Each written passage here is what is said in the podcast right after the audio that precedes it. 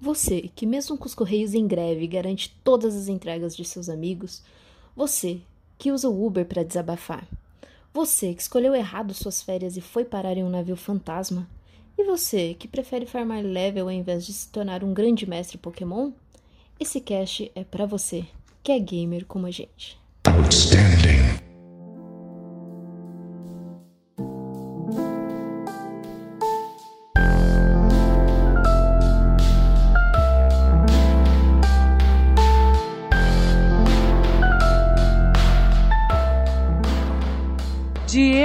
Ferreira. É, os mistérios daquele passageiro específico. Kate Schmidt. Corda e a vara são as ferramentas mais antigas da humanidade. Rodrigo Domingues. É a mesma jornada e saga toda vez. Sérgio Maquiara. Você vai tomar uma carreira infinita de jumpscares na primeira jogatina.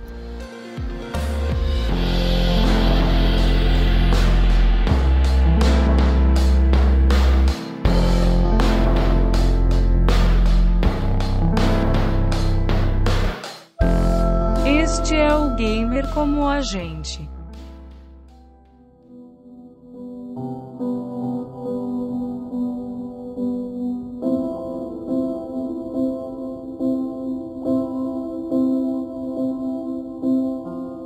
Olá, meus amigos gamers, sejam bem-vindos a mais um podcast do Gamer como a gente. Eu sou o Diego Ferreira e estou aqui na eterna companhia de Rodrigo Domingues. Ah, fala pessoal, bom dia, boa tarde, boa noite. Prazer estar de volta aqui para falar do que eu tô jogando esse mês. Com muito prazer aí. Daqui a pouco a gente fala um pouquinho mais. Isso aí, que é segredo, né? Uh, ninguém viu a tá. capa do podcast ainda. Estamos aqui com o Serginho Maquihara também, o rei do horror. Um alô a todos e sem dar spoiler dessa vez que o host já fez esse papel, eu vou falar de mais um jogo do gênero que eu tenho carteirinha carimbada nessas participações. Isso aí. Puzzle. Não, mentira. e também, também estamos aqui com Kate Schmidt na terceira participação seguida aí na semana. Seja muito bem-vindo. Olá, próxima semana eu espero pedir música. É isso aí.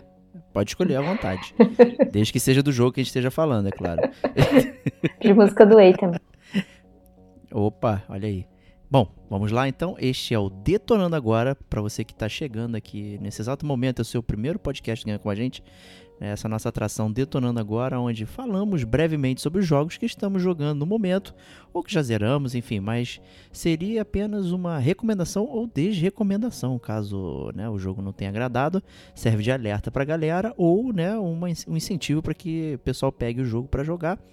Vale ressaltar que é sem spoilers, né? A gente vai falar brevemente sobre o jogo, um pouquinho da história, do, dos sistemas de gameplay e tal, nossas impressões, sem estragar muito a experiência, só, né, dando aquele, aquela pincelada sobre esses jogos aí. Como sempre é muito bom falar de jogos, né? Então a gente vai falar aqui de quatro jogos bem bacanas. E vou começar comigo mesmo, então. É... Diego, o que você está detonando agora? Pô, obrigado por me chamar aqui, né? Eu estou eu estou detonando, né? Já detonei, inclusive, detonei faz uns dois dias aí né, eh, datando o podcast, estamos gravando aqui 18 de novembro, né, eu terminei 16 de novembro, o jogo do Uber aí, o Neocab, é um joguinho que ganhou essa peixe aí de ser o simulador de motorista de Uber, mas é um pouco mais do que isso, é né, um jogo que saiu especialmente para apenas algumas plataformas, principalmente estreando na plataforma do Apple Arcade, é, que é aquela mais um, mais um jogo como serviço aí lançando aí, né? A Apple lançou a plataforma de jogos dela aí, né? E o NeoCab saiu lá especificamente. Também saiu para Switch e PC, né? Então tem poucos lugares para você jogar aí, mas é, se você tem alguma dessas plataformas, vale a pena pegar o jogo, já já fica aí de antemão, né? Mas o que, que seria NeoCab? Né? E ele tem uma premissa bem bem simples, bem bacana, né? Você é Lina, uma motorista aí, uma das últimas motoristas humanas, né? Existe uma uma empresa, né, que está automatizando toda a população, todas as coisas, todos os serviços e tal, que ela se chama Capra, né? Então um desses serviços que está sendo automatizado é o serviço de motoristas, né? É, isso inclusive já, já tem já a Google vem fazendo isso, né? Aqueles carros né, motorizados aí que são pilotados aí pelo Google Maps, né? E vão parar em desfiladeiros, né? Tem Então tem essa questão dessa simulação aí. E a Lina é, digamos, uma motorista premium, né, desse NeoCab, dessa empresa aí, que trabalha de forma privada, né, levando as pessoas de um lugar para o outro. Né, e ela está se mudando para essa cidade chamada Los Ojos, né, uma espécie de Los Angeles distópica, né, que ela foi convidada pela sua amiga Sev, né, para recomeçar a vida lá. Elas ela tinha uma amizade de outrora que se perdeu, né, e estão reatando. E você vai parar nessa cidade que está completamente dominada pela Capra, essa, essa empresa maluca aí. Né? Então tem é, vários carros circulando, não sei o que, que não tem pessoas dirigindo. É, tem todo.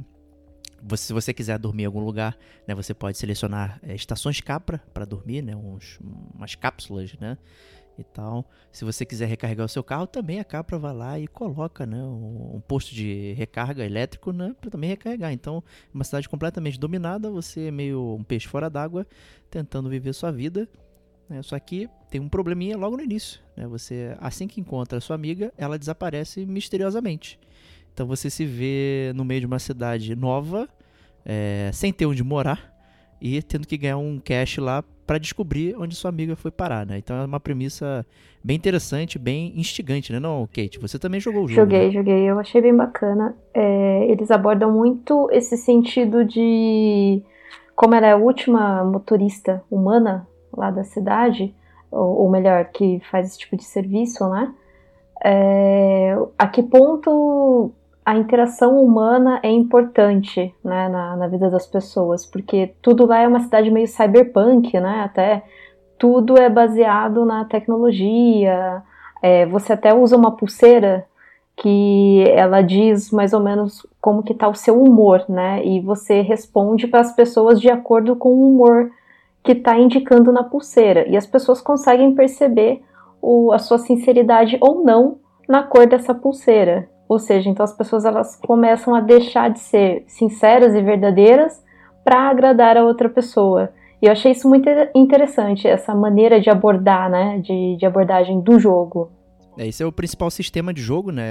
Ele é um jogo baseado em conversas, né? Aquele jogo de você vai selecionando as falas, as próximas e tal. Só que tem esse gimmick aí dessa feel grid, né? Que é você recebe essa pulseira que denota o seu humor e tem uma espécie de é, grids de, de humor, né? Então você tem né, deprê, nervoso, feliz, né? E, e, e, ativo, né? Digamos assim, né? E cada uma é, você tem quatro quadrantes, só que você tem dois hemisférios, né? O hemisfério, superior é o hemisfério ativo, ou seja, você está se sentindo ativo, né? Então não está é, então você é mais proativo, fala coisas e tal, não sei o quê. E o hemisfério inferior é o hemisfério passivo. Então você está mais calmo, mais tranquilo, ou está sentindo mais deprê, mais blue e tal, até representado pela cor. Então tem uma gradação interessante, né? Conforme você vai respondendo e os próprios passageiros também vão respondendo, é, o seu humor vai variando, né? E é de uma forma muito gradual. É bem interessante como você vê é, o rosto da Lina e dos passageiros responderem é, da mesma forma quando você escolhe uma fala. Né? Então você vê ela ficando mais feliz, mais alegre, mais triste, mais com mais raiva. E tá bastante interessante esse sistema. Ele foi muito bem, bem colocado aí. As, as perguntas e respostas ali, elas são interessantes. Tem, obviamente, né, tal qual aqueles jogos da Telltale, você pode ficar em silêncio também, e isso também é uma resposta válida. Né? Isso pode gerar algum tipo de, de interação diferente com, com o passageiro. Então é bem, bem legal isso. Eu curti bastante. O que, que você achou dessa parada? Você achou fácil de entender as emoções, ou Kate? Eu fiquei um pouquinho confusa no começo, porque certas respostas eu não conseguia selecionar. É, embora eu quisesse responder aquilo, é, parece que ele bloqueava, né? Como se, por exemplo, ah, você não tá com humor suficiente para você responder isso. Então você isso. não pode responder, ele bloqueia, né? E esse Isso. fator limitador ali eu, eu não gostei muito, mas eu entendi a proposta dele, né? É, mas assim, é uma coisa que no, no começo, acho que duas, três falas você fica um pouquinho perdido de como isso funciona, mas depois no, é muito fácil de lidar, né, com o decorrer do jogo. E você estava falando, ah, é porque você precisa fazer dinheiro, porque realmente, como a Sev ela sumiu, você tem que dormir naquelas cápsulas, né, da Capra, ou se não em hotel mesmo, que você o hotel é mais caro, as cápsulas acho que era 20, 20 do dinheiro deles lá. Eu sempre ia nas cápsulas. Isso. Não sei se é uma boa escolha, mas você pode escolher, né? Exato. Mas, e tem os hotéis, tem os sofás também que você pode pegar e tal.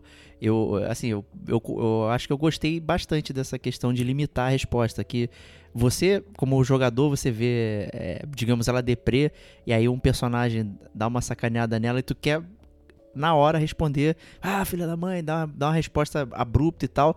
Só que ela com humor tão low, assim, tão baixo, ela certamente não conseguiria, você não conseguiria dar uma resposta dessa, né? Então eu acho interessante que, que ele limita de uma forma é, que não é abrupto, né? Você tem que ir movimentando o seu humor no grid para que você consiga é, responder bem é, a, a, as instâncias, né? Então tem que tomar cuidado um pouco com, com as respostas, né? E obviamente tem, digamos, o ponto de equilíbrio que é no centro do, do grid ali, que ele, ele, digamos, permite você responder qualquer coisa, já que não está indo em qualquer nenhuma direção. E dependendo também de onde você dorme, né, seja na capra ou no hotel ou, ou talvez no sofá e tal, você acorda no dia seguinte com um humor diferente. Né? Então eu também achei isso legal, porque você vai meio que experimentando, né? Tem um, um lugar específico, é um hotel, né? E a, ali nesse hotel ela tem sempre sons estranhos, não sei o que. O humor dela é ficar sempre aleatório, assim. Então eu achei bem interessante. Na cápsula da Capra, em geral ela acorda com um humor meio ruim, porque né, é, ela é contra né, o, a Capra e tal, que é, esse, que é essa empresa maluca lá. Então é, é interessante como o jogo ele vai é, desenhando todas as posições políticas e tal. Assim, eu achei bem bacana. É, e o jogo tem vários finais também. Depende de como você jogar, você pode ir montando toda uma estrutura aí. Você chegou a ver mais de um, Kate? Ou, ou foi só, só um só e ficou feliz com, com esse desfecho? Não, só foi. Eu só vi um mesmo. Eu fiquei até que contente com, com o meu desfecho no final, viu? Eu não, você disse que fez dois, né? E não gostou. Eu fiz é. só esse eu achei ok até. Eu, eu tô até com medo de falar, porque vai que não foi o final que for, você fez, né? E pode ser que você faça. Então eu não vou nem falar nada. É, vamos deixar aí também pra galera descobrir sozinha aí. Né? É, eles comentaram quantos finais tem? Eu não lembro. Se eu não me engano, são três finais. Ah, então pode ser que você tenha feito os dois que eu não fiz e eu fiz o que você não fez aí. pode ser, olha aí, depois a gente fala, fala em off aí. É. Então, assim, eu joguei acho que três vezes e duas vezes eu fiz o mesmo final. Eu fiquei meio puto. Meu fio grid ficou lá no vermelho. Porque eu falei, onde é que eu errei? Como assim? Eu fiz tudo direitinho e tal. Eu respondi direito as paradas. Só que chega um momento também que você fica inflamado. Você quer responder também daquela forma e não necessariamente é, é o melhor posicionamento possível ali, né? Então, é bastante interessante. E, e assim, é, cada passageiro que você pega é como se fosse uma storyline, né? Então é, você reencontra os mesmos passageiros mais de uma vez. O jogo ele é quebrado em dias. Né? Em geral você atende três passageiros por dia e ainda pode parar né, e bater um papo em alguns lugarzinhos é, que tem dentro do jogo. É, que aí não, não, envolve direção, no caso, né? Mas você vai lá conversar com alguém e tal, que, no, que provavelmente foi um passageiro seu. Né? Então é interessante você acompanhar os mesmos passageiros várias vezes, várias noites, para você ir é, prosseguindo com a história deles e tal. Então, assim, às vezes fazer meio espalhado é, é meio ruim, que você acaba não conhecendo todo mundo. E, obviamente, depois de você deixar o seu passageiro no destino, você ganha uma nota, né? E essa nota aí que, que é tenso, né, Kate? É, essa nota é, é bem tensa. Eu lembro até de um passageiro em específico que ele vomitou no carro. E eu fiquei muito pistola.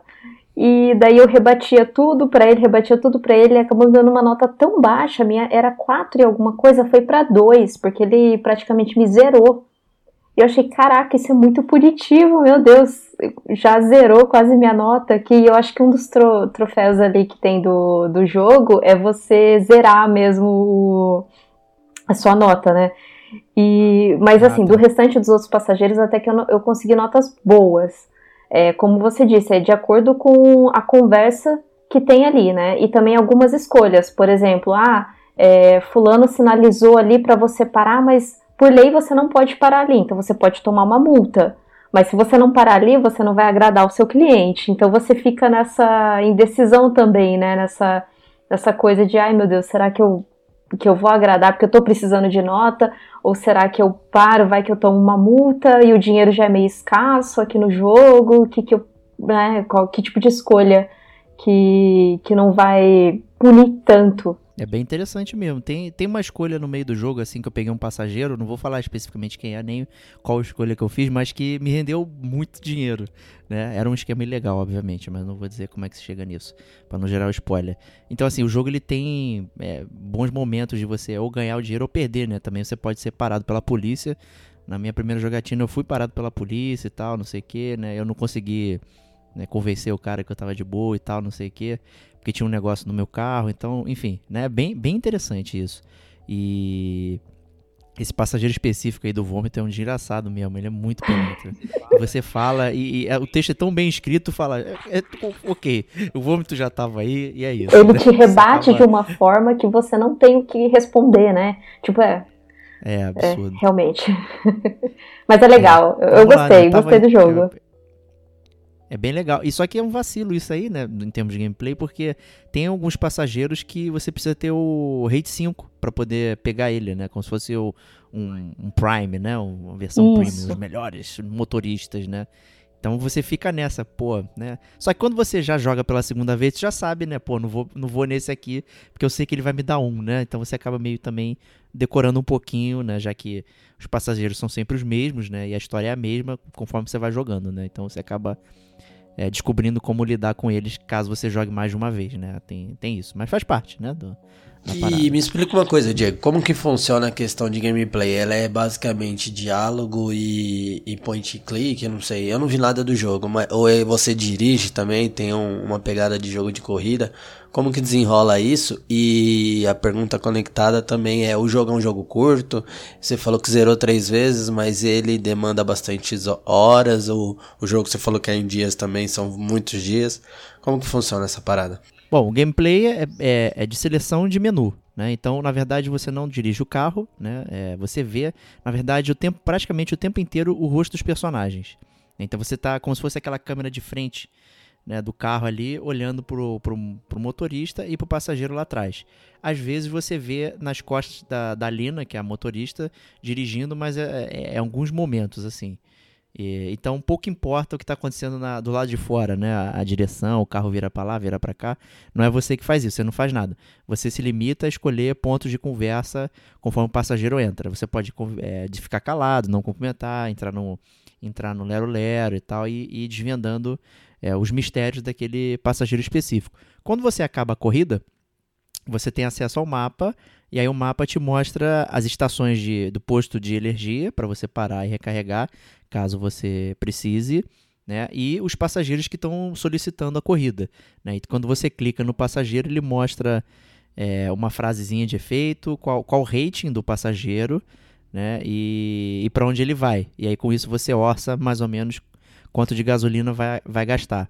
E ao fim de três passageiros por noite, você tem a opção de dormir, né? E aí aparecem os, os pontos de dormir, e aí você escolhe onde vai dormir, e aí recomeça o próximo dia. Então esse é o, o loop de gameplay, todo dia é isso. São seis dias, se eu não me engano, é, que, que demora o jogo. Mas é assim, é relativamente curto. Eu demorei mais ou menos umas 4, 5 horas por jogo ali. Foi bem devagar, vendo, vendo, lendo com calma, tranquilo. Tem em português o texto. Também tranquilo também, para quem não, não é inglês hablante aí, então tem tem português. É um jogo que eu recomendo assim facilmente. Quem, quem gosta de história interativa e tal, ainda tem esse esquema é, do, do, do, da questão das emoções né, e das interações entre os passageiros, porque o passageiro também fica triste. Né? Então você tem, que, você tem que manter a sua emoção em xeque e a do passageiro também, para que ninguém fique chateado. Né? Só que às vezes você precisa né, falar coisas que o passageiro não quer ou fazer coisas que né, não vão te prejudicar, né? Tipo essa que a Kate mencionou, pô, se eu parar aqui eu vou tomar uma multa, eu não posso tomar multa. Eu não ganho já, eu já tô com pouca grana aqui no meu bolso, né? Tô numa cidade estranha, não tenho amigos, não sei com quem falar, né? Só tenho os próprios passageiros, né? Então é, é bem interessante isso aí. Eu curti muito o jogo, recomendo bastante. E o legal, o legal é que cada passageiro tem uma história. Então você acaba se envolvendo na história do passageiro, é, ele é como se fosse é, um contador de histórias mesmo, né? Um, um simulador de, de, de, histórias. Claro que tem uh, você consegue, pela escolha dos diálogos, você consegue levar o para um, não digo um final, mas para um término daquela, daquela história ali que você está vivendo durante o trajeto que você está levando esse cliente, é, até o final. E, e, claro, você às vezes você encontra ele, como o Diego falou. Pode ser que você encontre ele no mapa solicitando o Uber novamente. E como você já pegou ele, ele já te avaliou bem e, e tudo mais, você, por instinto, você vai querer pegar ele de novo para fazer a, a, a, rota. E lembrando também que você tem que recarregar o seu carro, né? Ele é, ele é elétrico, mas as rotas elas são, elas, por exemplo, ah, daqui a, você, com, a, com o combustível elétrico que você tem agora, você consegue fazer essa rota, você consegue fazer essa tal rota. Então é, é bom você sempre verificar se você tem energia suficiente para fazer o trajeto, né? Bom conselho. Bom conselho. Você recomenda o jogo? Kate? Recomendo, recomendo totalmente o jogo. Ele tá um precinho salgado ainda, mas se entrar numa promoção, com certeza peguem. Quem gosta bastante de de jogos com narrativas e histórias assim, eu recomendo total. Excelente. Então esse aí foi New Cab aí para vocês. E espero que peguem. É um jogo bem interessante mesmo, com bom, bons pontos para se pensar. Né? Como toda história de ficção científica deve ser, uma crítica à sociedade atual. Né? Vale o pensamento aí. E com isso a gente vai migrar então aqui pro próximo pessoa que vai dar o seu depoimento. E vai ser você, Serginho. Que você está detonando agora?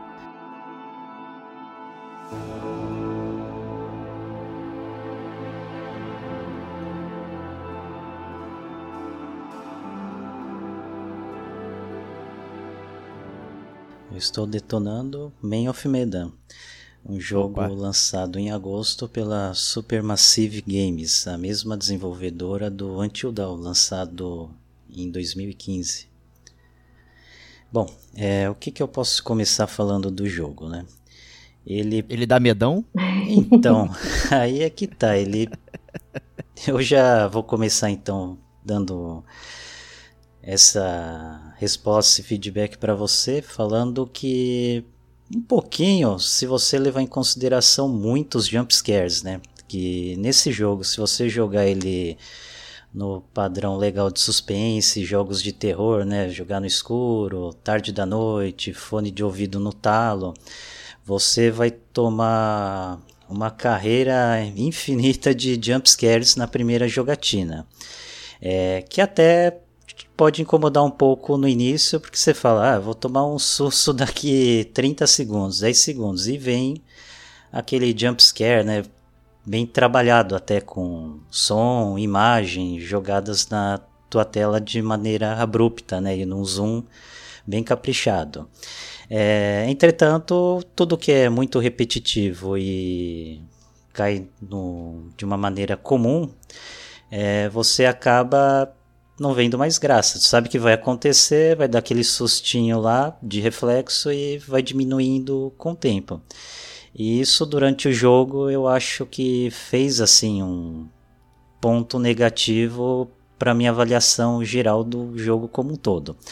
Mas voltando para o início, né, que eu queria falar da história do jogo, é, a gente tem no prólogo uh, histórias focadas no Charlie e no Joe, né, são dois recrutas é, da Marinha, Exército Americano, que estão naquela região da Ásia, é, Malásia, Indonésia, e estão em a serviço militar. É, durante uma parada deles em um porto, acontece uma confusão entre os dois, eles ficam bêbados, tem uma briga, um vai preso, o outro não vai. E na primeira noite acontece um evento que desencadeia uma confusão muito grande nesse navio de guerra. E aí vira um caos total que o jogo já começa a te apresentar as mecânicas básicas de gameplay dele, que assemelha-se muito aos Heavy Rains e a próprio Until Dawn da própria Supermassive Games. É, são, assim, é, quick times eventos é, bem simples, que eles no level normal eles uh, apresentam para você de uma maneira natural, que você não vai errar e caso erre por falta de atenção ou ainda não se acostumou aos jogos desses gêneros, ele não vai ser punitivo nessa parte do gameplay, mas já vai te preparar para uma segunda etapa do jogo que será após desse prólogo. É, o que, que acontece? Sem entrar tanto em spoilers e para não estragar um pouquinho da surpresa, continuando e retornando, aquela confusão, você vai tendo vários eventos que assim, a história termina de uma maneira que você não sabe exatamente o que, que aconteceu e nem tem certeza. Você começa a ter algumas teorias e suposições se algo deu muito errado ou se deu alguma coisa ruim para continuação da história. Ok. É, passando dessa parte, a gente adianta na linha temporal do jogo mais de meio século, praticamente nos nossos dias atuais. E a gente foca a história em cinco jovens né, de meia idade, que seriam o Brad, a Alex, a Julia, a Fliz e o Conrad. Né?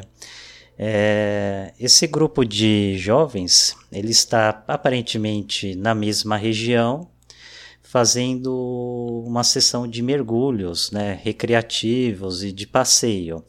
E durante essa parte da história você já começa a ver que pode ser que tenha alguma ligação com os eventos que aconteceram no prólogo, porque eles estão mergulhando e logo de início eles veem que teve um avião afundado, né?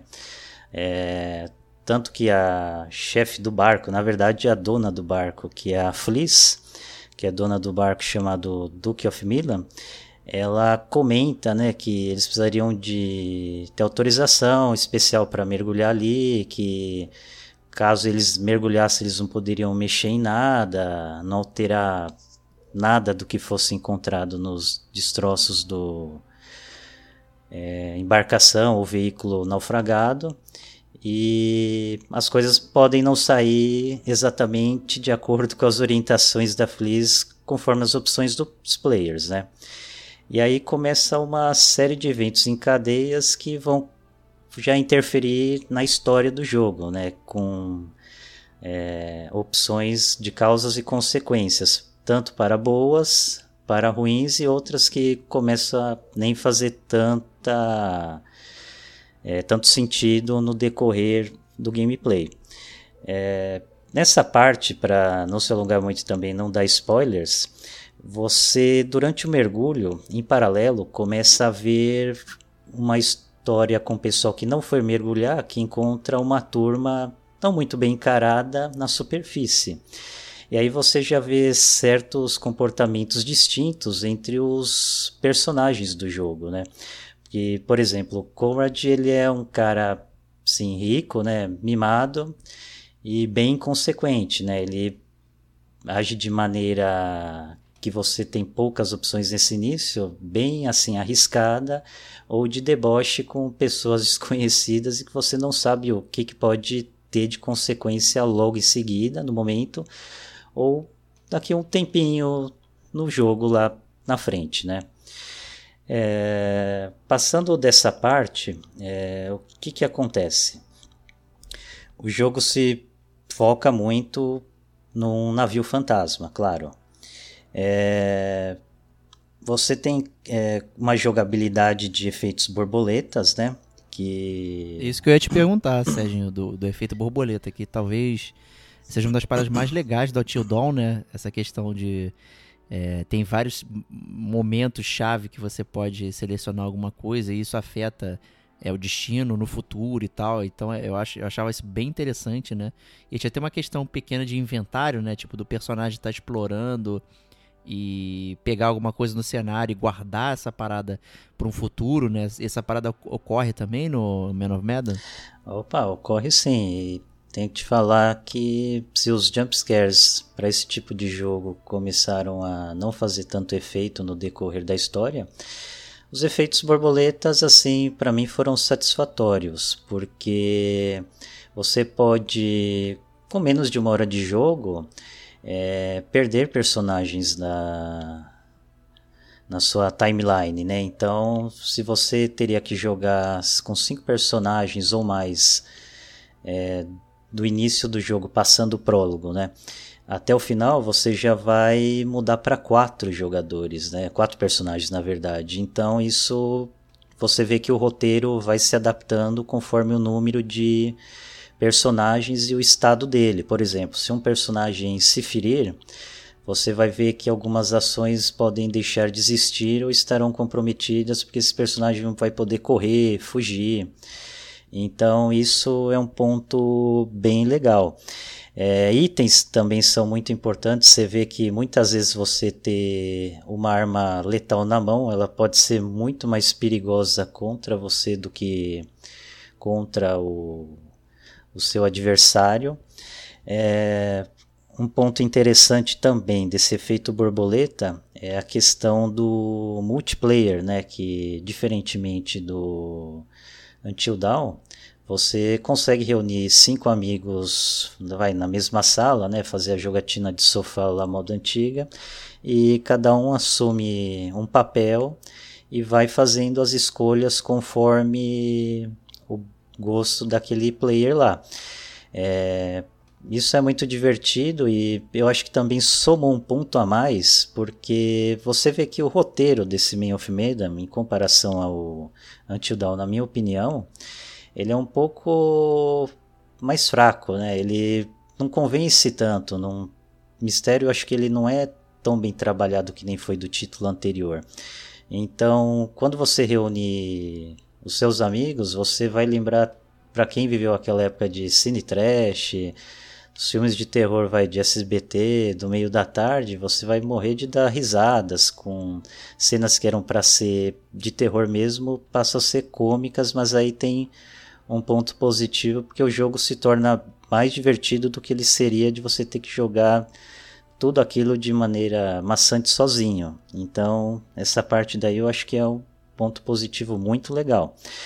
Ele tem a opção também de multiplayer, para você jogar online. Só que eu achei muito ruim essa modalidade que ela não funciona que nem aquele jogo a Way Out, que você compra um jogo e você consegue fazer com que o outro amigo jogue com você sem ter o jogo. Nesse caso, infelizmente, as duas pessoas vão ter que ter o jogo. Eu acho que aí você também perde um pouquinho do ponto positivo que seria jogar em co-op esse título daqui. Entretanto, você pode contornar de maneira capada com aquele sistema do share play da Sony. Só que, lembrando, né, o jogo tem uma gameplay aí, uma primeira run de 5, 6, 7 horas. A cada uma hora mais ou menos você vai ter que ficar indo lá e compartilhando o controle para o seu amigo que tem o jogo, ou se você não tiver o jogo, ele que vai ter que liberar o acesso ao game para você. Isso daí também acaba estragando assim o fator diversão do jogo. O mas será que essa questão da história aí não é porque o jogo se propõe, né? na verdade, a ser uma antologia, né? Uma, imagino que deva ter uma série de histórias aí é, com um tema comum, né? E, e talvez seja por isso que, né? É, tem essa, esse teor a história. O que, que você acha? Então, é, por ter a ver com mar, embarcações, naturalmente, é, talvez né, navios fantasmas, você bota num nicho bem específico de gênero de suspense terror, né? Que não é nem o mais popular, digamos, né? Mas eu achei que a produção ela foi um pouquinho mais barata, acho que com menos orçamento do que foi aquela do Until Dawn que foi exclusiva da Sony, né? Até porque a gente repara a falta de um item bem importante, pelo menos para mim eu senti muita falta logo de início, era a dublagem em português que não está presente aqui, né? Você só tem a dublagem em inglês e francês, pelo que eu testei logo que eu instalei o jogo. Mesmo com Mesmo trocando o sistema em português, essas coisas? É, mesmo assim, só legenda que você tem ela em português, tem alguns bugs em alguns momentos de diagramação e até mesmo de tá em francês, às vezes aparece parte do texto em francês, mas felizmente Opa. não compromete muito, mas é, faltou acho que a dublagem em português. Conversando com os amigos na época do lançamento, até eles falaram, ah, provavelmente é porque o Until Dawn a Sony bancou, né? Era exclusivo, tinha um aporte maior. E esse, como ele é multiplataforma para PS4, Xbox e PC, então acho que eles não tiveram como focar nos idiomas aí, ou mais opções de idiomas, né? Né, o fazendo um mini jabá aqui do podcast do Gamer Como a Gente do Until Dawn foi o podcast número 41, que teve a participação inclusive do Rodrigo Domingues aí? E voltando também a responder uma outra pergunta que você passou e eu fiquei sem responder. Sim, é o Man of Medan, é, é o primeiro jogo de uma série, né, de vários jogos que já tem uma continuação prevista para o ano que vem, né, a Little Hope, né. Quem termina o jogo consegue ver como se fosse um pós-créditos de filme, né? Você vê um trailer do jogo que será lançado no ano que vem, salvo se não houver adiamento, né? Ou vai no YouTube lá e procura a continuação de Man of Medan que a produtora não fez questão de esconder esse anúncio, né? Justíssimo. Você recomenda o jogo, Serginho? Então, eu recomendo. É...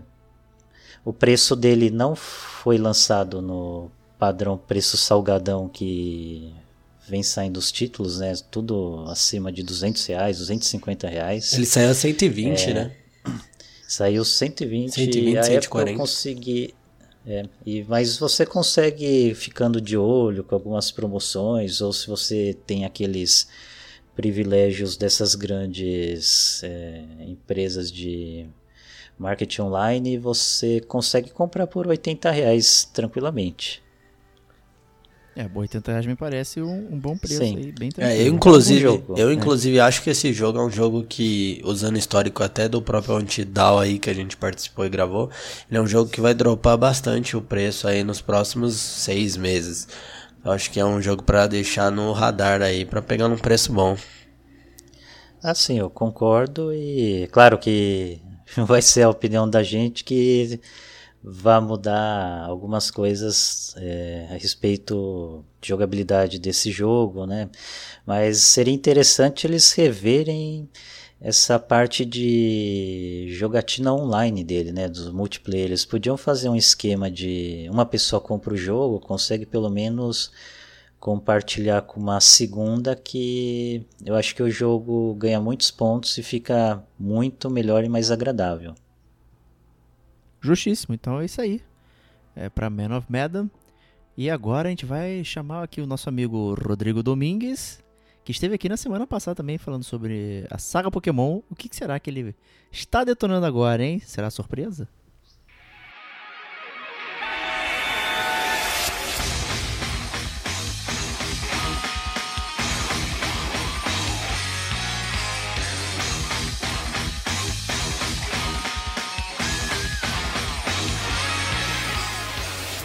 O que será, o que será, né, meus amigos?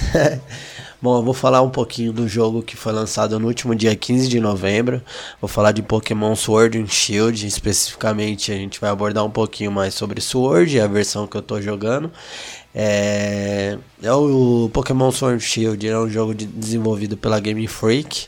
Para quem não sabe, a gente falou e explicou um pouquinho no último cast, mas vale reforçar, é um jogo que é desenvolvido pela Game Freak, mas publicado pela Pokémon Company e distribuído pela Nintendo. É, a premissa do jogo, ela tem aquela clássica história de Pokémon, que já vem do desenho, onde você é um treinador, você sai da sua cidade quando você atinge a ma maioridade para a jornada, se não me engano são 16 anos, é, e aí você se torna um mestre treina treinador. Nessa que você se torna um mestre treinador, você ganha o seu primeiro Pokémon do professor e do cientista da região e no caso do jogo, cada jogo tem um. E aí quando você escolhe o seu Pokémon inicial, você começa a sua jornada separando seus itens, seus, os seus gadgets, sua Pokédex, sua mochila, seus acessórios e parte mundo afora, mundo afora explorando todas as regiões e todos os tipos de Pokémons, com o objetivo de se tornar o maior mestre Pokémon, com mais Pokémons capturados, vitórias vencidas, ginásios vencidos, insígnias coletadas, até chegar no ápice do torneio dos, entre os melhores e se tornar o campeão. Basicamente essa é a premissa do jogo, ela não é nada diferente do que já tivemos nas outras, são oito gerações. Então a premissa ela não é nada, ela tem um pouco de inovações dentro de detalhes, mas ela de forma geral é a mesma jornada e saga toda vez. É, falando de ambientação, o jogo ele se passa na região de Galar e ele tem uma, um, uma homenagem à região do Reino Unido. É, isso começou de uns tempos para cá, onde o último a gente até falou também no último cast foi homenageando o Havaí e agora é a região do Reino Unido. O sistema de ambientação do jogo ele, ele explora basicamente todo o gameplay utilizado é, de navegação de Pokémon Let's Go. Ou seja, você anda naquele sistema mais 3D, visualmente lindo, bem bonito e com os Pokémon sempre aparecendo visualmente nos matinhos. Então ele ele acaba o jogo acabou pegando bastante disso para agregar no, no, no, jogo atual. É, falando de exploração, o jogo ele tem uma divisão das rotas ele divide o gameplay, a, a segmentação de exploração em duas. Eu categorizei assim para tentar explicar. A primeira é com as rotas originais, a rota de onde ele parte da rota 1, 2, 3, 4 e sempre subindo as rotas dentro de todo o mapa do jogo. E dentro dessas notas, rotas, o jogo ele é um pouco mais linear. Então ele tem uma navegação linear, a, a câmera não roda 3D, 360 graus você acaba navegando de uma forma mais direta e com visual em paralelo muito mais caprichado, por ser muito mais fechado. Então, o visual da cidade, do, do, da fazenda, do ambiente ali da região mais original e mais linear é muito mais bonito. Em paralelo, a gente também tem rotas que são mais de exploração, de 360 graus, como a, a, a área selvagem, que é a Weed Area, onde o jogo implementou e trouxe uma área onde você consegue ver diversos pokémons dentro de um lugar só. Essa área ela é enorme, ela é o centro do mapa do jogo e conecta diversos pontos e rotas. Porém, ela tem um sistema totalmente diferente de navegação.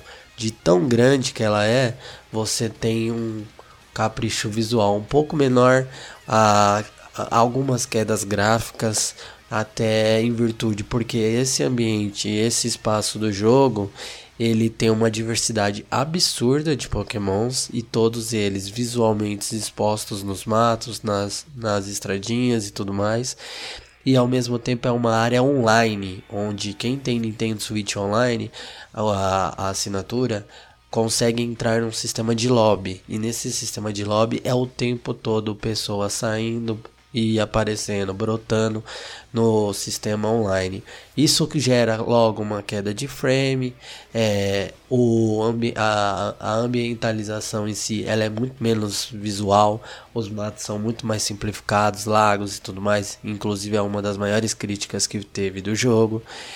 Então a gente tem meio que esses dois tipos de cenário quando a gente fala de, de tanto de parte visual como de exploração de cenário.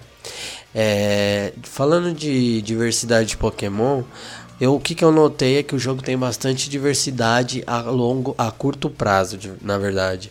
Eu vou dar, falar por mim a minha experiência. Eu joguei 9 horas e meia de jogo e eu já tô com 60 Pokémons. Eu não lembro em outros jogos de ter tantos Pokémons tão distribuídos a, na primeira parte do jogo para você escolher, capturar e formar um time diferente. Era, eram muito poucas opções nas versões anteriores e nesse o jogo te dá muitas opções e às vezes mais de duas ou três de cada tipo de Pokémon. É, isso foi um ponto muito positivo, achei bastante legal do jogo. É, dar essa. Ainda que uma Dex, que é as opções de Pokémon ter sido reduzida quase que pela metade, ele te dá bastante ao longo do jogo. Ele não. Ele equilibra um pouco mais isso e não te distribui tudo só no final.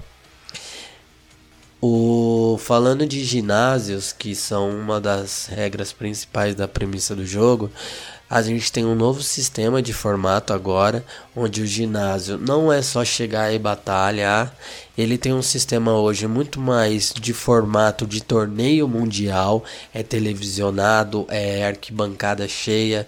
Quando você vai entrar no ginásio, você precisa vestir uma roupa exclusiva, você não consegue batalhar com a sua roupa de jogo, então você veste, veste um uniforme, a exemplo de, de um uniforme de futebol um shorts, uma camiseta com número.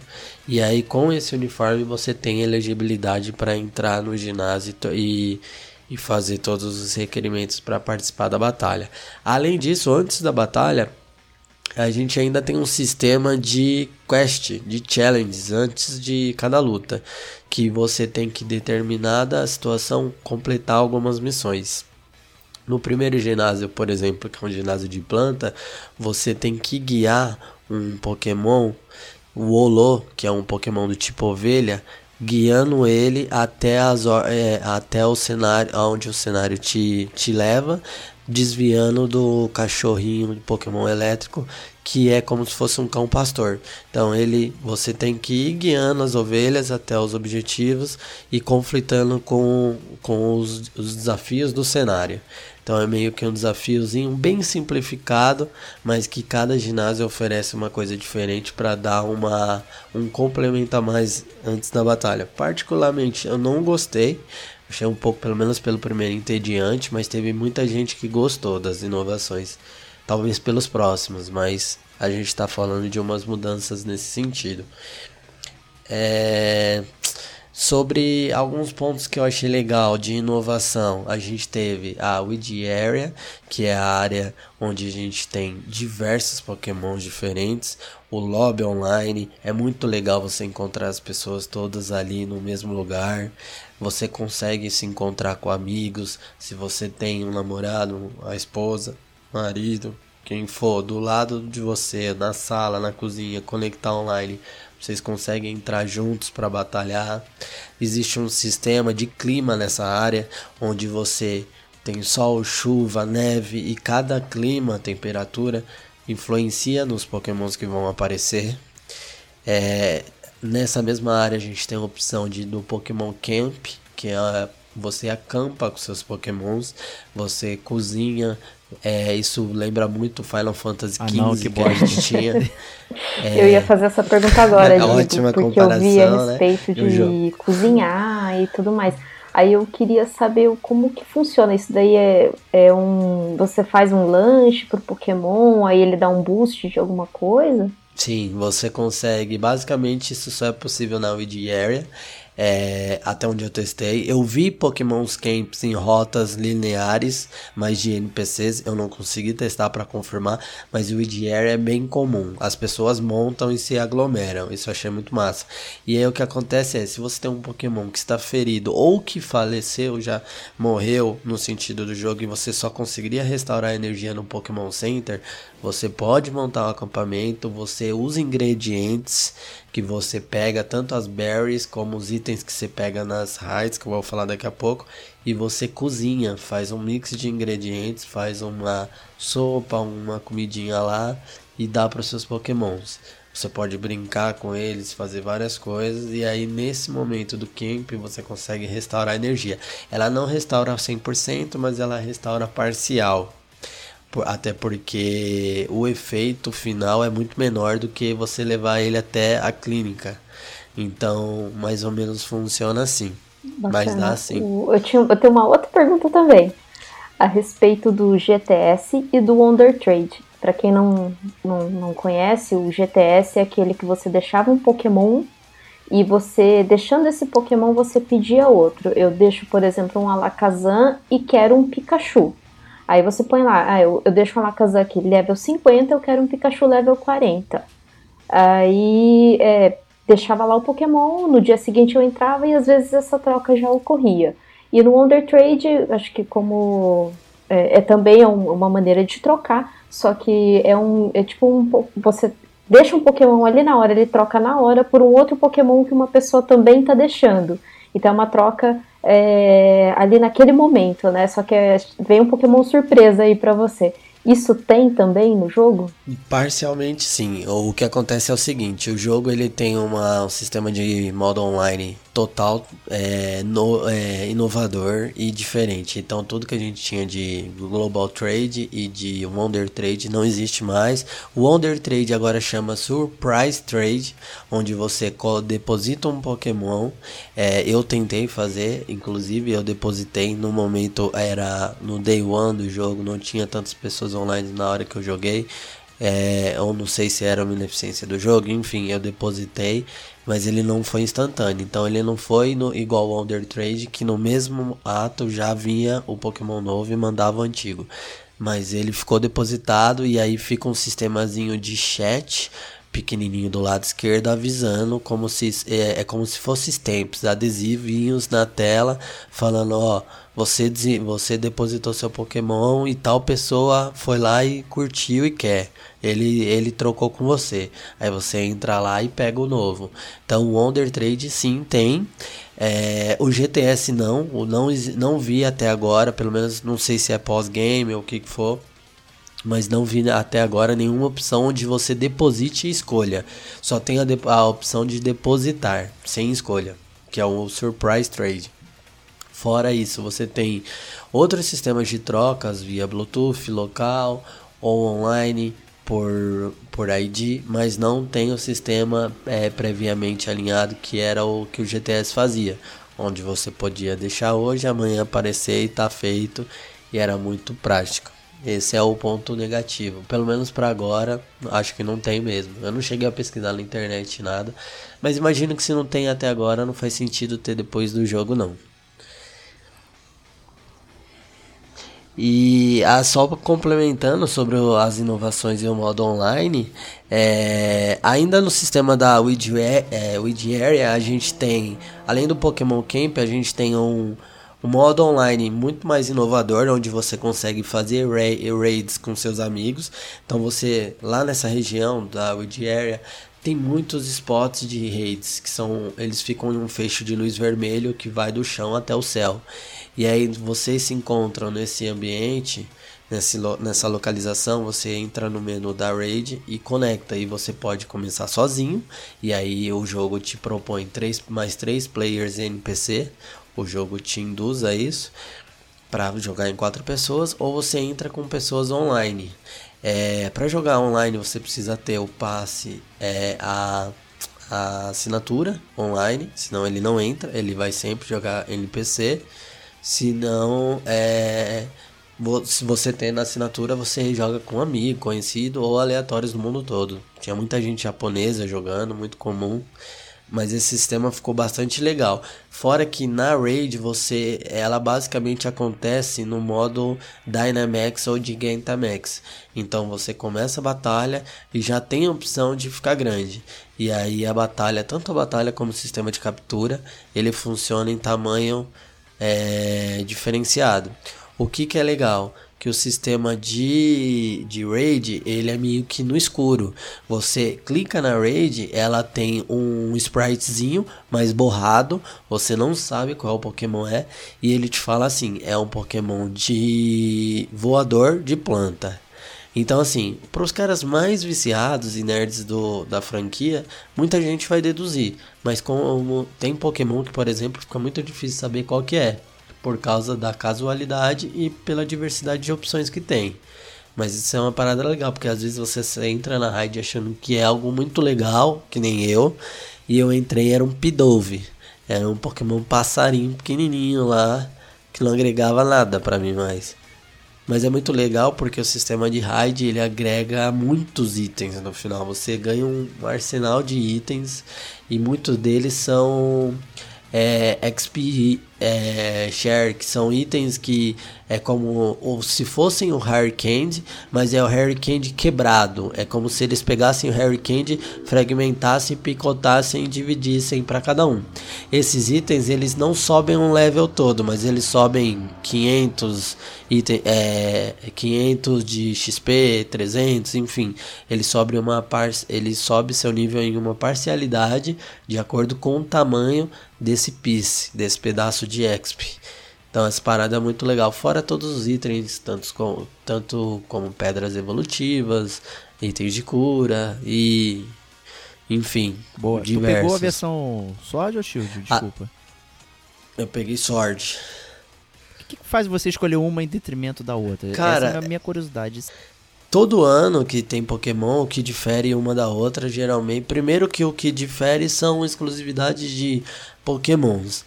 Para essa versão espe- específica, é, a partir dessa geração, não é só Pokémon, mas haverá ginásios exclusivos. Então, é o que, que leva à escolha, na verdade, é assim, é a questão da, da opção. Entre ter que optar por um ou outro, eu vou optar por o que eu mais gosto. Ou seja, Pokémons que eu mais gosto de jogar.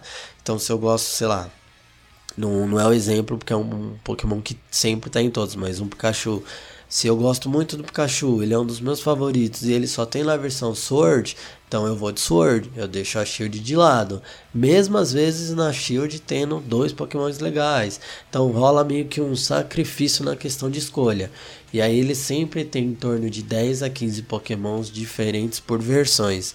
Tanto, da, tanto dos novos Pokémons do jogo atual, como de Pokémons antigos. A exemplo, como eu dei do Pikachu. Então vai muito mais da escolha.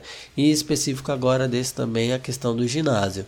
Então tem lá ginásio que o pessoal se identificou bastante por causa do líder, ou seja, do NPC, pelo visual, pela, pelo lore, pela situação em toda do, do personagem.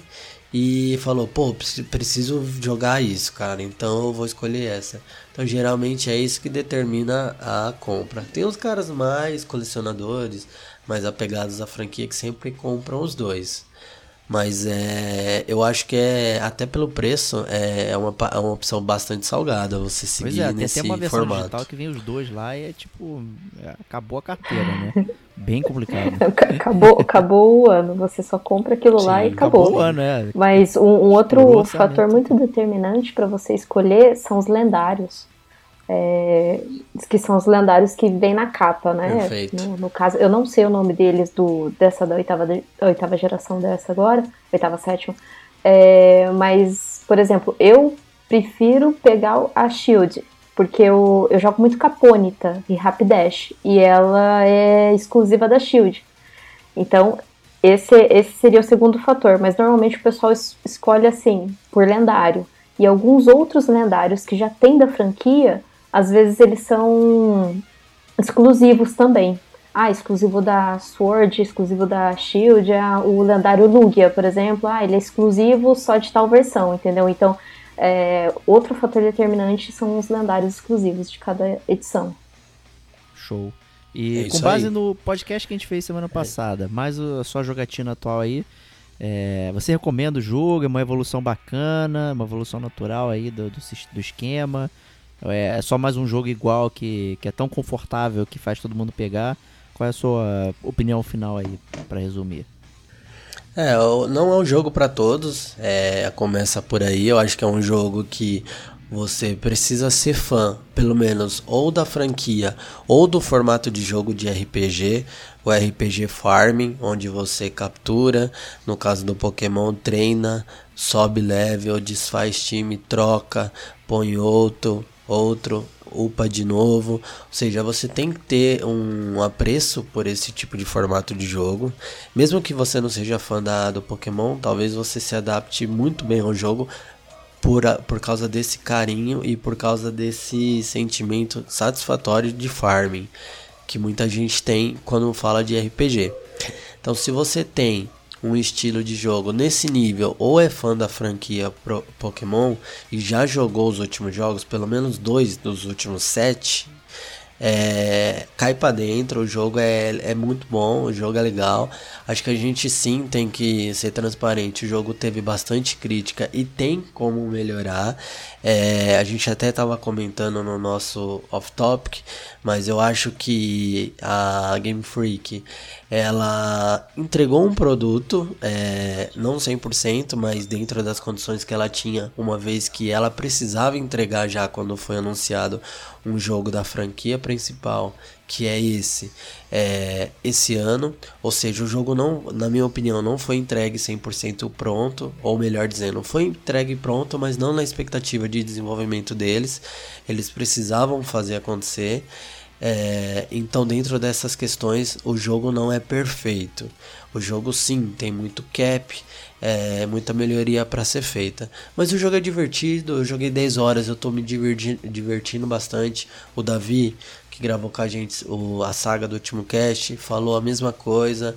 Eu acho que não tem como você não se divertir com o jogo. Eu acho que partindo do princípio que a gente paga e compra jogos para se divertir, o jogo te traz essa diversão. Mas como consumidor, a gente sempre vai exigir mais, é óbvio. Então assim, talvez pelo preço que é o porte do Switch hoje, mas a gente tem que lembrar que os jogos não baixam no Switch, então talvez não dá pra falar, pô, não pega agora, pega depois, vai baixar.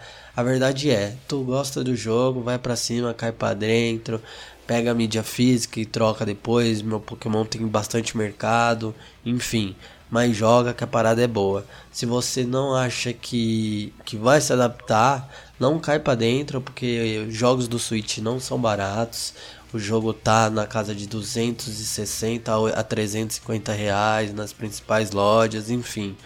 É salgado, é difícil e talvez você não se adapte. Ou seja, é, é meio que aberto. Eu, Rodrigo, Digo Domingos, recomendo pra cacete o jogo. Tô curtindo pra caramba. Acho que a Kate vai curtir, acho que o Davi já vai curtir demais. O Eric, que, que faz parte do time, também vai pegar a parada e vai gostar.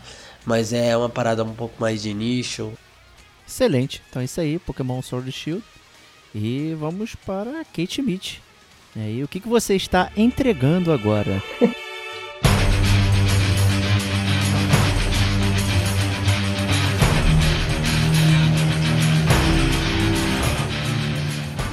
Estou entregando nas mãos de Deus aí.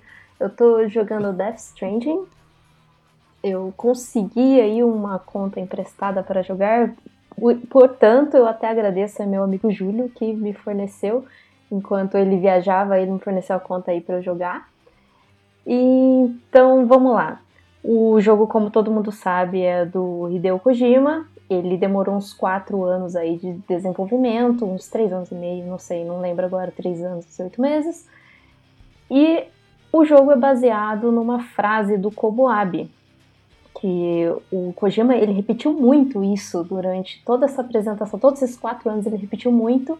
Eu queria aqui ler a frase só para o pessoal tá para aí do que mais ou menos fala do jogo.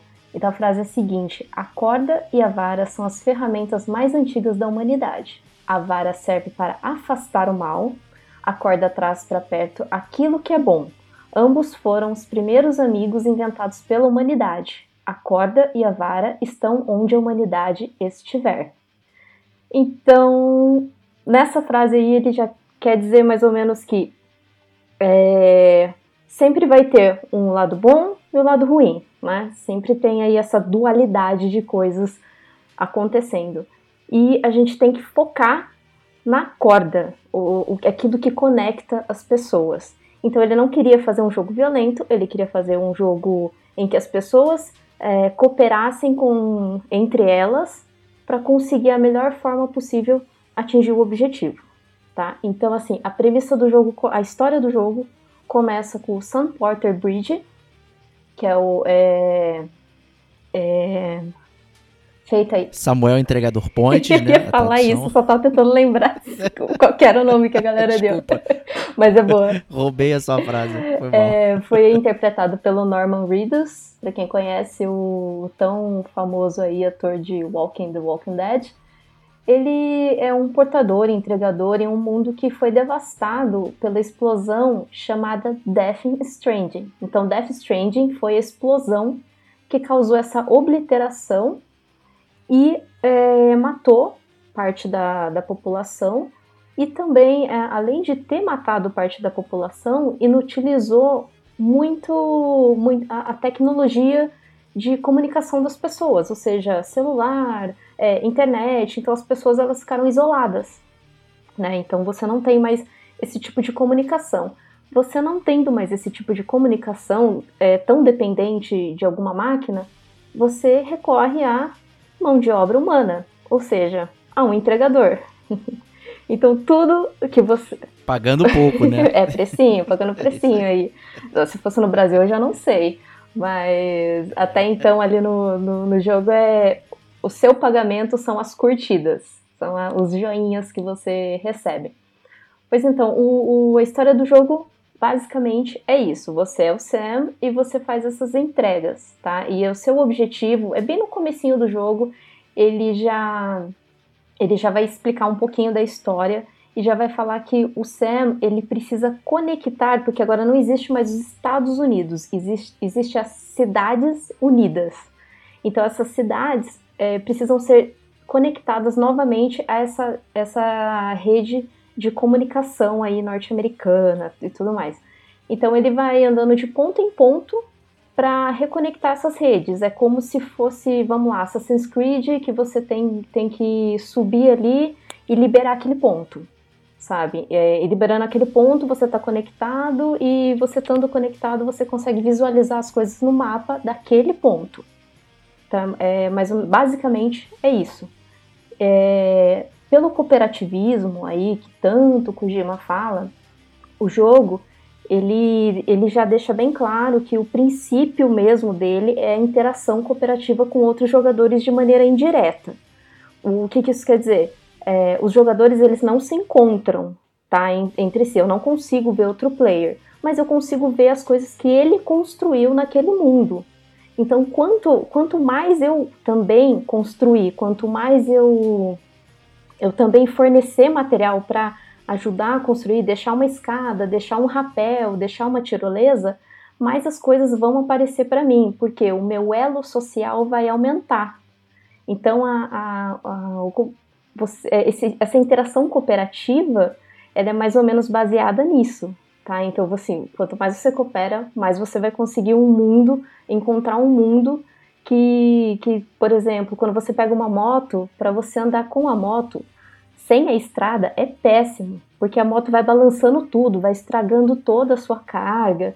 Então, assim, se você pensa, ah, se tivesse uma estrada aqui seria maravilhoso. Aí, de repente, você sai de um abrigo e vê uma estrada formada. Você, caraca, meu, de onde surgiu essa estrada? Alguém construiu. Então, é esse tipo de, de cooperativismo que você assim, que é até legal, sabe? Porque você não espera que aquilo esteja ali. Às vezes você tá lá andando, ele já tá cansado, aí você vê uma escada, você, pô, cara, quem foi esse Deus que colocou essa escada aqui? Aí você chega perto da escada para utilizar ela, você já dá aquele curtir. Então, assim, tudo que você deixar no mundo, as pessoas elas podem também visualizar e curtir. E toda curtida que você recebe vai aumentando o seu elo social e vai aumentando o seu level. Então, o seu level é baseado né, em cinco categorias, né, que é, é, como se fosse uma estrela.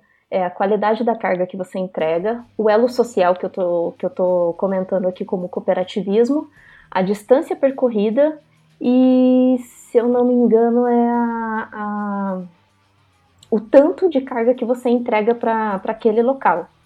Então tem as cargas da história principal que você tem que entregar e algumas outras cargas que você consegue pegar como side quests mesmo, sabe? Que você só vai aumentar ali os pontos daquele, daquela safe house que você está indo entregar. E em cada safe house existe uma pessoa que está vivendo ali, que está morando ali. Só que ela não vai para a superfície, você o tempo todo conversa com ela por um holograma. Então é até, até legal, Algum, alguns personagens são bem caricatos, são engraçados, não são tão carismáticos, mas são caricatos. E alguns outros personagens são aí alguns famosos que a gente viu em alguns gameplays aí que o Kojima mostrou, né? Então assim, você tem que explorar bastante para descobrir alguns outros lugares, porque o jogo ele só te manda para aqueles locais que são a da, da missão da, das missões principais mesmo, né? Os outros lugares você vai descobrindo por exploração de mundo mesmo. É, os inimigos, eles é, estão falados aí BTs, né? Acho que em inglês eu não lembro se são PTs, mas em, em português aí são os BTs. Eles são os inimigos invisíveis e você só consegue enxergá-los com a ajuda do bebezinho que você carrega no seu, no seu uniforme, aquele nenenzinho que você tem que tirar e ficar calentando quando ele está muito estressado. Então ele, ele tem um porquê. Heavy Rain fez primeiro isso aí, de acalentar o neném. verdade. Nossa, é verdade, eu não lembrava de Heavy Rain. E Heavy Rain também tem as chuvas aí que eu já vou explicar o, o porquê que a gente tem que se preocupar com elas. Mas, fiz, a, fiz é, o já fez aí. o gancho, foi, foi boa linkada. Então o, o Bibi, ele consegue fazer com que você enxergue onde estão esses BTs. Só que para você enxergar esses BTs, você tem que parar e apontar a câmera. Porque você tem um braço mecânico também que te auxilia.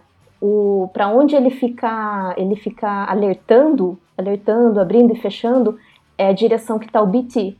Então você agacha ali, para e olha para aquela direção. Aí o Bibi vai fazer com que aquele tome formato, aquele BT. Normalmente ele fica, é, ele fica sobrevoando assim, sabe, interligado com, com algum algum fio, enfim, ele fica sobrevoando. Esses BTs, eles são pessoas que morreram e de alguma forma não conseguiram aí atravessar ir para algum outro lugar, eles ficaram presos na praia. Mas assim, eu não vou explicar tanto porque isso é um pouco de spoiler, eu acho que é legal as pessoas descobrirem por, descobrirem assim por si só. E para você passar por esses BTs, você tem que ser bem sorrateiro. Você tem que ir passando, olhando, ah, ele tá ali, deixa eu desviar aqui. Se eles chegarem muito próximo de você, você tem que segurar a respiração e isso você, nisso você gasta estamina. Então você segura a respiração, o nenenzinho começa, o bibi começa a ficar estressado também. Então, assim, causa até um efeito de pânico em você. Nossa, cara, o bicho tá vindo perto, o que, que eu vou fazer? No começo é uma coisa bem ruim, sabe? Mas depois você vai desencanando um pouco, você já vai passando um pouco mais rápido, já vai é, ficando esperto, né? Bem sorrateiro mesmo. E tem, tem, e esses inimigos você consegue de alguma forma matá-los com as bombas hemáticas, que são as bombas feitas pelo seu sangue. Porque você você é um o Sam, ele é uma pessoa repatriada. O que, que é uma pessoa repatriada? Toda vez que ele morre, ele consegue voltar. Isso, vai, isso é explicado no jogo também, tá? A partir da história. Eu não vou explicar novamente porque é spoiler. Mas ele consegue voltar. Enfim, e por ele ser um repatriado, ele tem um sangue que consegue matar os BTs. Logo ele faz essas bombas e ele consegue matar aí um BT. Então tá um BT ali sobrevoando, você quer passar um pouco mais rápido, joga a bomba nele e vai embora, que aí ele morre. É... E também tem todo o fluido do Sam, ele, ele consegue fazer uma bomba. Por exemplo, o xixi do, do Sam é uma bomba que você consegue repelir esses BTs. Não mata, mas repele o BT de sobrevoar ali naquela área. Tá? Então você quer passar aquela área, você só tem a bomba de xixi, joga o xixi ali que você consegue passar. É, é meio bizarro isso, né? Mas é, você fica pensando. Bastante. Caraca, como o Kojima pensa nos negócios desses, né? E, e, também tem os outros inimigos aí que são, são humanos, são chamados de mulas. Esses, esses, essas mulas, assim, foram portadores também, só que agora eles são ladrões de cargas, né? Eles ficam, eles têm os acampamentos deles ali espalhados pelo mapa e eles ficam emitindo sinal para tentar pegar algum portador que está ali por perto. Então, no comecinho, se você for pego pelo sinal deles, eles vão saber onde que você tá e vão conseguir rastrear sua carga. Então, sai correndo, pernas para que te quero, né? Depois, mais pra frente, você vai conseguindo se desvencilhar melhor, porque o seu, o seu radar consegue eliminar, eliminar não, consegue cancelar o sinal do, dos mulas. Isso daí é um upgrade de equipamento que você vai fazendo com o decorrer da história. É... E o maior vilão aí do, do jogo é o Higgs.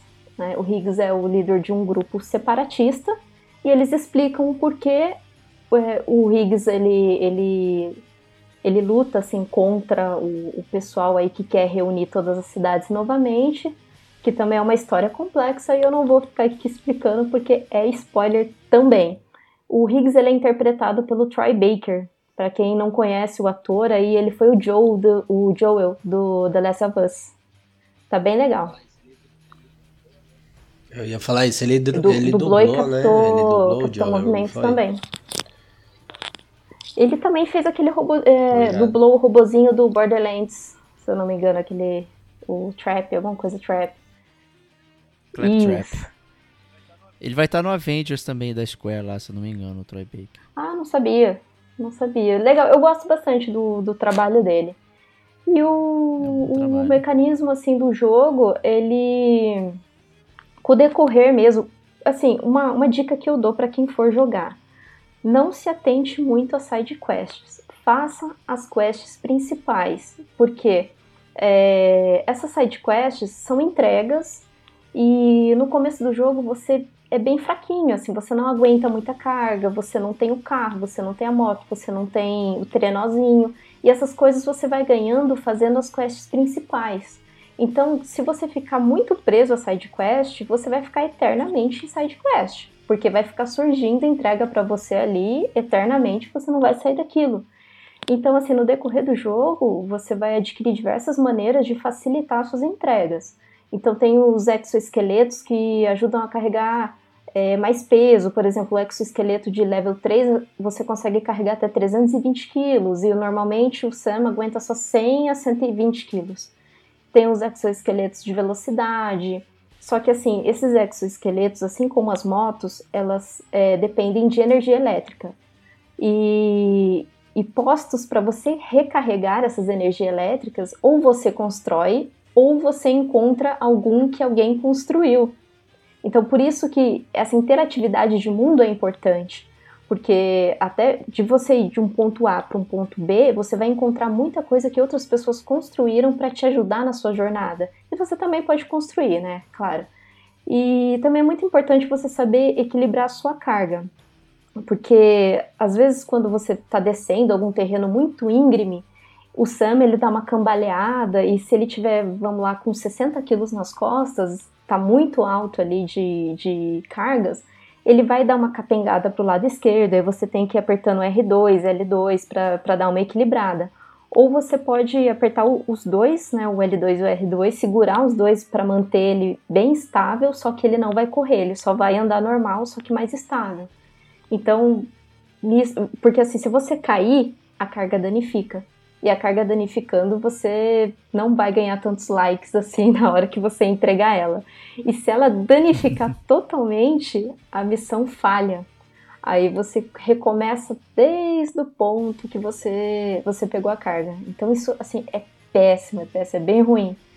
Ah, e sobre as chuvas que eu tinha comentado anteriormente, é, começou a chover é sinônimo de preocupação, cara, porque é, a chuva ela tem um efeito envelhecedor, né? Porque com essa explosão Death Stranding, essa chuva é chamada de chuva quiral. Então tudo que ela toca envelhece, inclusive os seres humanos, envelhece a pele, é, a pessoa até morre, assim, de velhinho mesmo, só de ficar um pouquinho na chuva a pessoa morre. Então é a mesma coisa com as cargas, é a mesma coisa com a moto, é a mesma coisa com qualquer coisa. E, é, se você ficar muito tempo com a carga na chuva, ela vai danificar o pacote e posteriormente vai começar a danificar a carga. Então, além dessa preocupação da chuva, vai aparecer os BTs, porque se chove, normalmente aparece os BTs. Então, se- Ah, é, você já fica pistola, você, puta, meu, já tá chovendo, eu não tenho onde desesperado, eu não tenho onde me proteger da chuva. Já aparece esses bichos, eu tenho que andar mais devagar ainda, então você já fica preocupado. Você tem um spray que repara isso. Só que esse spray, ele é ideal você usar quando você encontra alguma parte, alguma caverna. Então você entra para se proteger da chuva e usar o spray no, no, no material, no, na sua carga. Então, além desse spray, ou pode ter um santo player que montou lá um, um ponto em que quando você passa nesse ponto, ele joga esse spray de reparador também. Então, mais uma vez, interação dos outros players de co cooperação ali é importante, né? E assim, para finalizar, a história ela toma um ritmo bom no começo, mas ela vai ficando lenta, é, justamente porque algumas missões você demora de 30 a 20, às vezes até 40 minutos ou mais, dependendo do caminho que você planejar para fazer. Então, assim, vai, vai, ficando uma coisa mais. É, cai na morosidade, sabe? Você já ficando cansado. É, cada capítulo é baseado em narrar um personagem. Eu, por exemplo, agora, eu tô no capítulo 5, eu não terminei o jogo, eu tô no capítulo 5, é a narração da Mama, né? Ele tá explicando o que, que é a Mama, o que, que ela faz, enfim, quem que ela é. E, e então, assim, cada capítulo você vai fazendo as entregas e ele vai explicando sobre aquele personagem em si. A história, ela começa bem, começa. É legal, parece legal, só que vai to tomando, assim, um, um, um rumo tão não sei, você vai ficando cansado, sabe? Então não é um jogo que você consegue pegar e jogar ele inteiramente em um mês. Não. É um jogo que você vai jogando um pouquinho, você para, vai jogar outra coisa, vai fazer outra coisa e volta a jogar ele novamente. Tá? A história é um pouco complexa, porque assim, é um mundo diferente, não é assim um mundo como a gente conhece. É um mundo que o Kojima sempre cria, é, com elementos de Metal Gear até, sabe, para você jogar ali. Mas, assim, eu não consigo dizer para uma pessoa: ah, eu recomendo o jogo, joguem, é muito bom. Não, não consigo. Não terminei o jogo. E por enquanto eu só consigo falar mesmo que para pessoa ou esperar um pouco, ou ver gameplays, ou se é muito fã do Kojima, tá, joga, mas só que, cara, eu acho que quem não curte muito jogos ou de exploração ou jogos em que você fica muito tempo numa quest só, esquece. Esquece totalmente. Tem uma dúvida quanto à questão de chuva. Você falou que a chuva é um fator predominante aí no jogo e muito importante. É, mas existe é, é, um, uma, como eu posso dizer, uma, um pré, uma prévia de que vai chover. É, dá para se perceber isso, porque pelo que eu vi do jogo, o jogo é bastante em mapa aberto, sem poucas coberturas. Então, se a chuva é um fator que ele acaba impactando na saúde do, do, do Sam, é, como que lida com isso dentro do a, jogo? A chuva, Como que é? Fiquei curioso. Aonde tem os pontos de chuva, o pessoal deixa uma plaquinha. Você pode deixar placas plaquinhas ali. Tipo, ó, aqui tem temporal, aqui normalmente chove, aí o pessoalzinho deixa uma plaquinha com chuva. Mas normalmente quando você vai pegar uma carga lá da Safe House, é, no, no planejamento da entrega, tá, já fica marcado lá. Você vai dar de encontro com chuva, você vai dar de encontro com BTs, você vai dar de encontro com mulas, ou você vai dar de encontro com é, lugares íngremes. Ah, lugares íngremes, então eu vou levar uma escada. Ah, lugares íngremes, então eu vou levar um rapel. Uh, ah, vai ter chuva? Hum, então eu vou levar um spray reparador. Sabe? Então você já se planeja nisso. Inclusive Entendi. bota também, a bota desgasta. E se ela desgastar no meio do caminho, você começa a andar descalço e você vai perdendo sangue, porque vai machucando o pé dele. Coitado. Entendi. E mas a parada é o seguinte, o você sai para entregar e aí você falou pra gente que demora de em média, isso eu ouvi bastante mesmo, de 30 a 40 minutos para chegar ou completar essa missão. Mas é possível gravar o jogo no meio do percurso? Porque eu penso se eu for jogar tô aqui em casa, vou jogar, e a mulher resolve sair.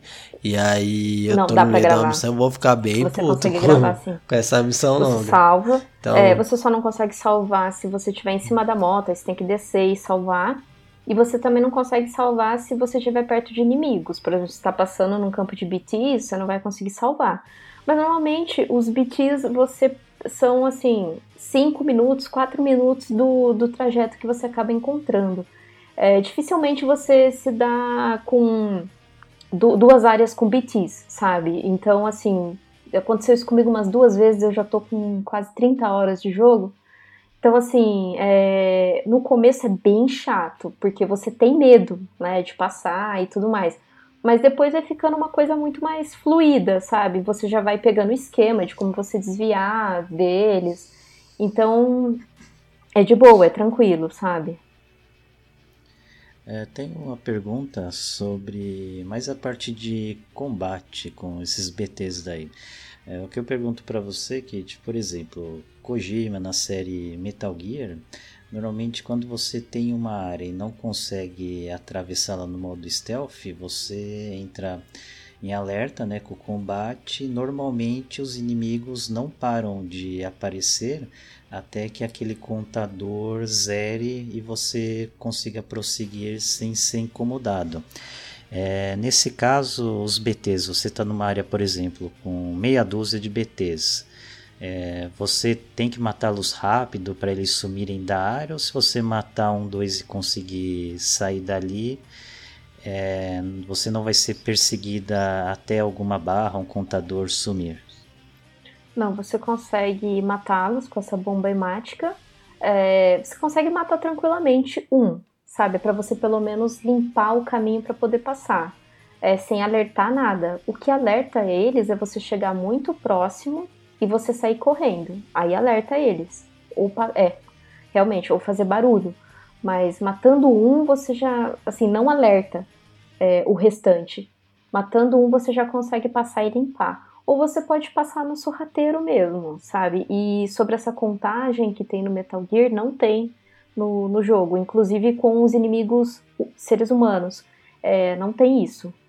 Eles vão aparecendo, você vai matando eles, é, matando não, você vai nocauteando eles, porque no jogo você é recomendável você não matar os seres humanos, porque quando você mata, o corpo necrosa em algumas horas aí e necrosando o corpo causa uma obliteração, uma explosão muito grande que pode destruir maior parte ali da área. Então, assim, quando uma pessoa morre, você tem que rapidamente cremar esse corpo. É, eu mesmo optei por não matar e só nocautear. Tem uma arma lá que é a bolaideira, alguma coisa assim, que ela atira um, uma, uma corda que amarra eles, aí depois é só você chegar perto e dar um chute que desacorda eles e não mata. Então é, é até quando você ganha ali os fuzis de assalto, tal, essas coisas, eles ficam falando, ó, oh, você ganhou uma arma letal, mas tente não utilizá-la. então eles ficam sempre nisso, sabe? É, nessa parte, daí eu pelo menos tô passando mais sem matar mesmo. Justo, né? Esse jogo tá bem divisivo, né? Os Tevox aqui, para quem acompanhou o game como a gente, tem ouvido ele reclamar bastante sem ter jogado aí, achando que vai ser uma bomba, né? Mas é, tem, tem, muita gente ama e odeia é, o jogo e tal.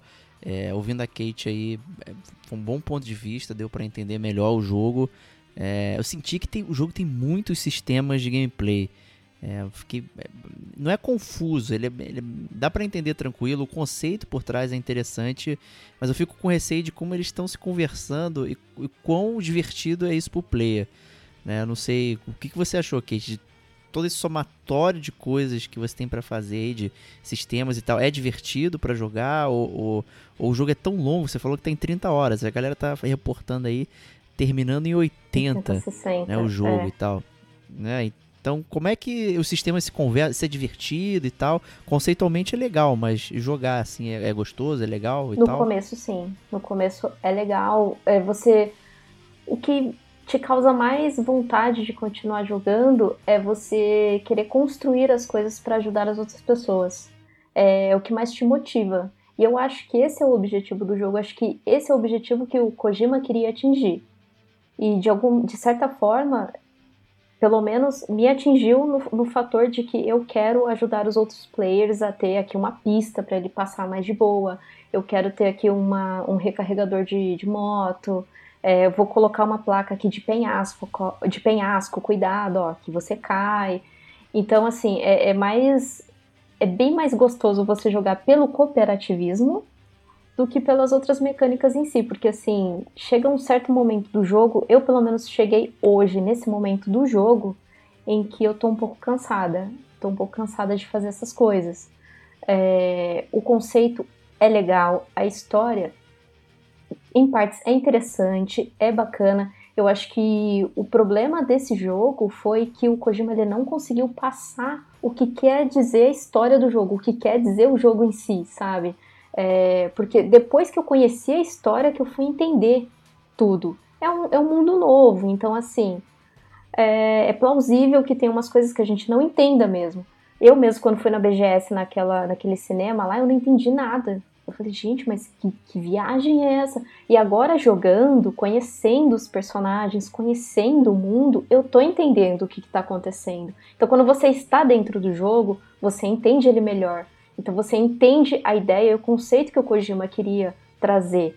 Então, isso você só consegue sentir jogando. Mas eu não consigo é, chegar em alguém e falar: olha, joga esse jogo porque é muito bom porque assim, realmente, agora eu entendo quando a pessoa fala, não é um jogo para todo mundo. Não, não é. Quem não, quem gosta mais de shooter, de jogo mais de ação, não vai gostar desse jogo. De maneira nenhuma. Justíssimo. Então, obrigado aí, Kate, pelo seu depoimento aí. Espero que o Stevox ouça isso aí, né? E emita a opinião dele sem ter jogado também, agora com mais base na sua opinião. Vai ser divertido ouvi-lo. É verdade. Agradeço aí vocês por terem participado aí do Detonando Agora, foi muito bom. Obrigado aí, Digo, por ter aparecido mais uma vez aí no Game com a gente. Que isso, é um prazer estar de volta aqui mais uma vez para falar do que a gente mais gosta de falar, né? Que é game.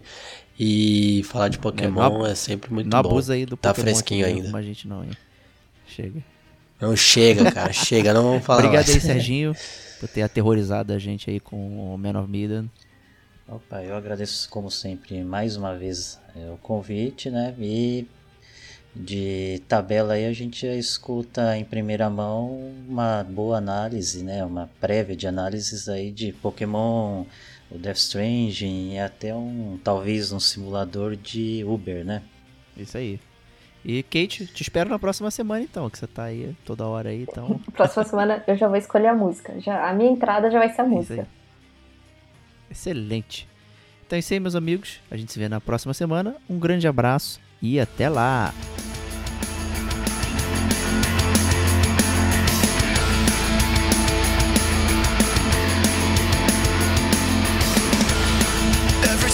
Has choice to listen to that voice inside.